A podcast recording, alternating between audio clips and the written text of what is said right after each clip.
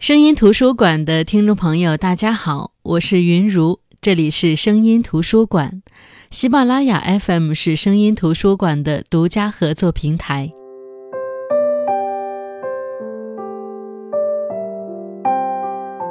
说到毛姆，很多朋友应该很熟悉我之前分享过的他的一本书《月亮和六便士》，那是他的代表作。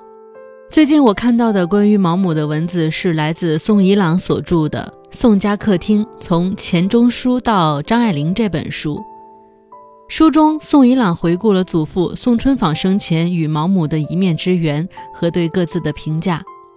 宋春舫曾向毛姆讨教写剧本的诀窍，毛姆只回答了两点：一要有丰富的常识，二要言归正传。并在他的游记《中国屏风》当中，把宋春舫视为对欧美各国成就和机械文明的盲目追求者，还做了一番不屑一顾的挖苦，嘲讽宋春舫在听到他的答案后，脸上带着非常困惑的神情。而在宋春舫的儿子宋琦后来写的《毛姆与我的父亲》一文当中，他认为这两位中西戏剧家的短暂接触，恰好反映了近代中国的基本问题。那就是西方知识分子眼中，中国是神秘可爱的，不应受到丝毫破坏的传统文化意象；而以宋春舫为代表的欧美留学生，则迫切地想把所学所得应用到社会现代化中去。其实这段趣闻倒是让我心中的毛姆的形象更加的真切了，就我会觉得他也会用他的片面去看待这个世界，并且以为他看到的就是全部。那话不多说，今天就来跟大家分享英国作家毛姆的另外一本小说《刀锋》。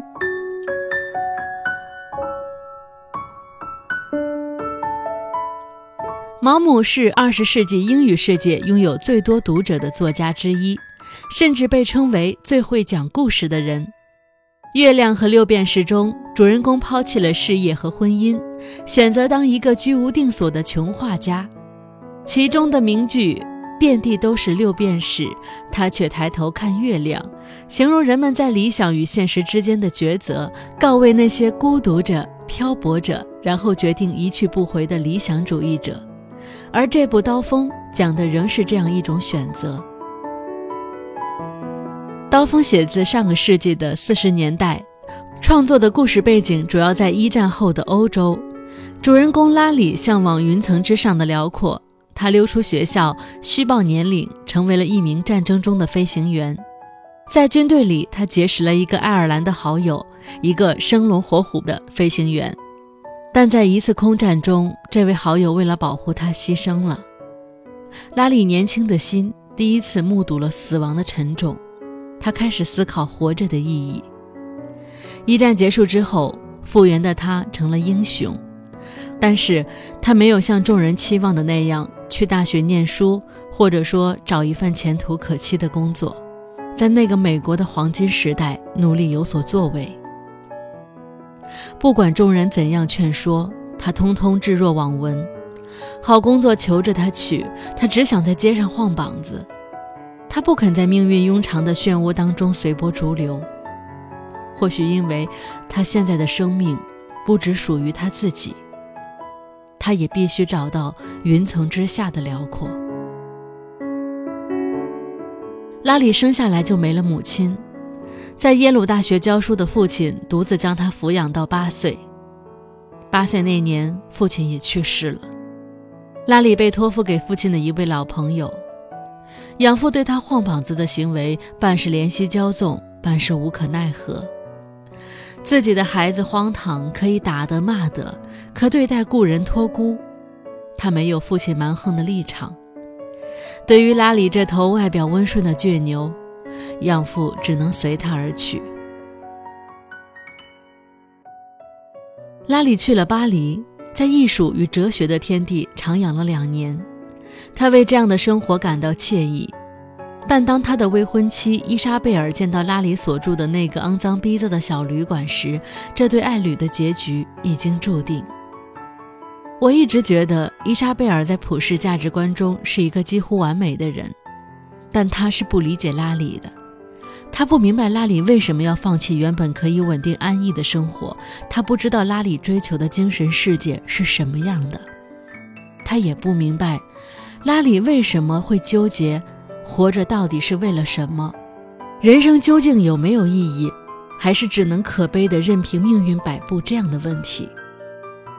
伊莎贝尔习惯了锦衣玉食，想到以后苦挨苦挣的生活不寒而栗，可是拉里。已经不再甘愿当个腹内草莽的阔少。当下简朴的生活，让他感到自己是真正的踏踏实实的活着的。两个年轻人相爱，但是因为截然不同的人生观，无论如何都走不到一起了。两人取消了婚约，拉里不久也离开了巴黎。他在煤矿做苦力，去农场做短工，用体力活发泄精力。不过，生命的谜团仍然萦绕在他的心中。他会想：为什么上帝创造了善，又创造了恶？人的堕落本质上身不由己，明明是无辜的人，为什么要被放逐地狱？人弃恶扬善的活着有什么意义？生命的终极应该去往何方？最后，上帝没有解答的，由东方哲学解答了。恶之所以存在，是因为有善。生命轮回不止，人只能活在当下。拉里忽然悟出，我应该做的不是离开这个世界去过隐居修道的生活，而是生活在这个世界中，去热爱世上的事事物物。他毅然离开印度的寺庙，回到美国去。拉里从印度哲学所宣扬的恬淡寡欲、摒弃自我、使心灵净化等禁欲主义说教当中得到了启示。他认为，人类能为自己树立的最伟大的理想是自我完善，为此才能超脱轮回，找到永恒的踪影。这就是他探索的终结。拉里最后散尽家财，决意靠劳动维持生活，维持自己与世界的联系。并且从此消失在茫茫人海中。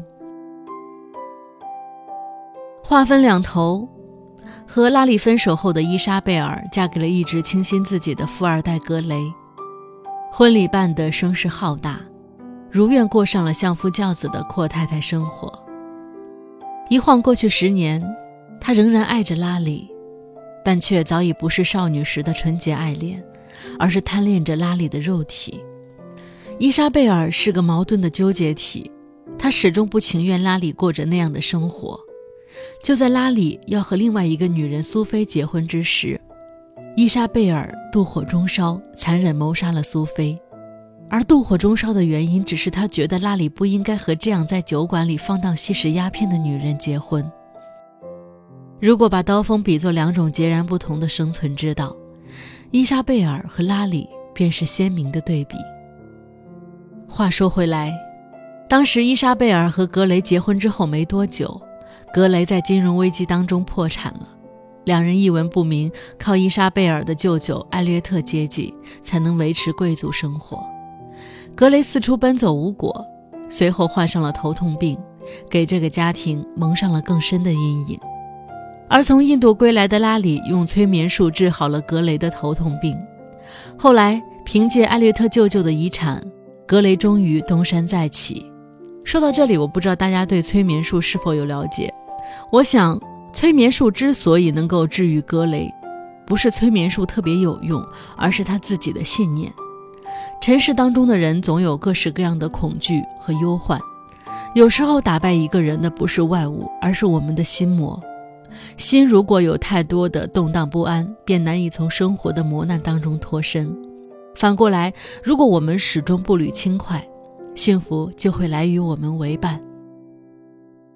从拉里和格雷这对情敌兼朋友的人生轨迹当中看，我们可以看到精神的力量是巨大的。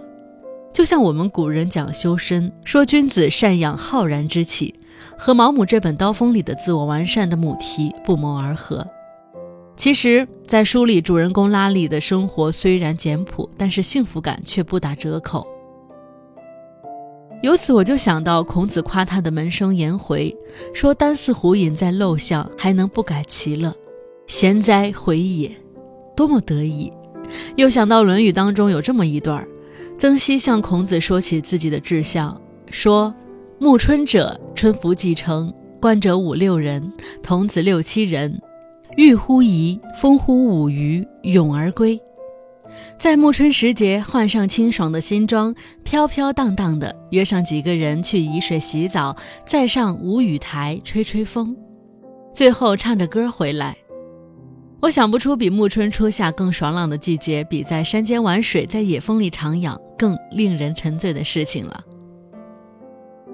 荒废一整天，回家踏着夕阳，群歌向达。当时读这一段的时候，听老师解释，我觉得已经是非常美妙的事情了。但同时又担心，就是他的老师孔子会因此不高兴，因为曾皙所表达的这点志向和满堂治国平天下的鸿鹄之志比起来，他的简陋简直达到了孺子不可教的地步。我心想，要搁现在，老师肯定是要喊家长了。但是没想到孔子点点头，说：“无与点也。”一向古板的夫子竟然说：“我是最赞同他的理想的了。”再回到《刀锋》这本书。拉里在山上悟道，看野兽去溪里喝水，等待太阳从云层升起，与自然亲近是他真正的快乐。可见懂生活之美的人，古今中外都一样。李白曾经在诗里唱道：“白日何短短，百年苦亦满。苍穹浩茫茫，万劫太极长。”其实，在有涯和无限之间，总有像《刀锋》里的主人公拉里这样的人，敢于用肉身为信念试风，寻找云层之下的辽阔无垠。毛姆在《刀锋》当中见证了形形色色的人，他们有的醉心衣香鬓影的无聊社交，虚掷了一生光阴；有的在突遭变故后酗酒滥交，寻求放纵的快感，最后被赤身裸体扔到海里。有的在商海沉浮，曾经失去一切，终究东山再起；有的丢弃了爱情，一辈子过着众人心羡的生活；有的曾经离群所居，后来身无长物，旁人说他是自寻烦恼，他不过是对生活爱的痴狂。毛姆用“如愿以偿”来概括他们迥异的人生。他在《刀锋》的结尾时说。我忽然恍悟，尽管丝毫没有意思要这样做，我不多不少，恰恰写了一本以成功为题材的小说。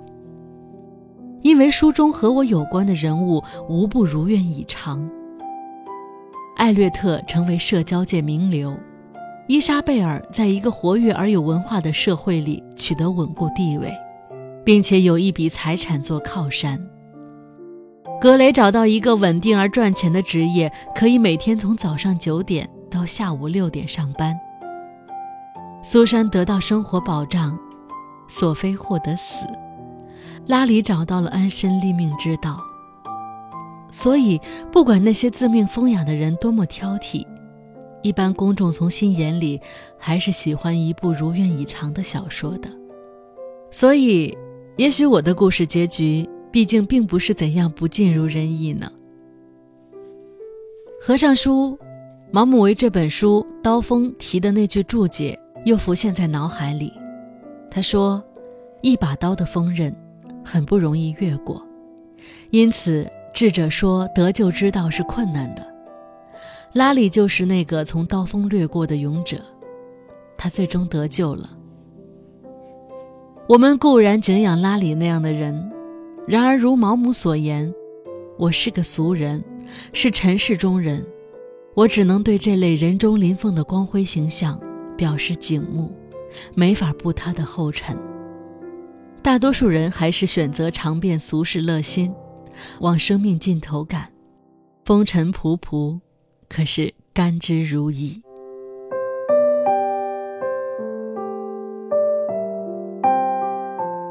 好的，我是云如，这里是声音图书馆。今天跟大家分享的是毛姆的小说《刀锋》。其实读这本《刀锋》之后，我一直在反思：我们这一辈子所积极追寻的，是否称得上这一生的重量？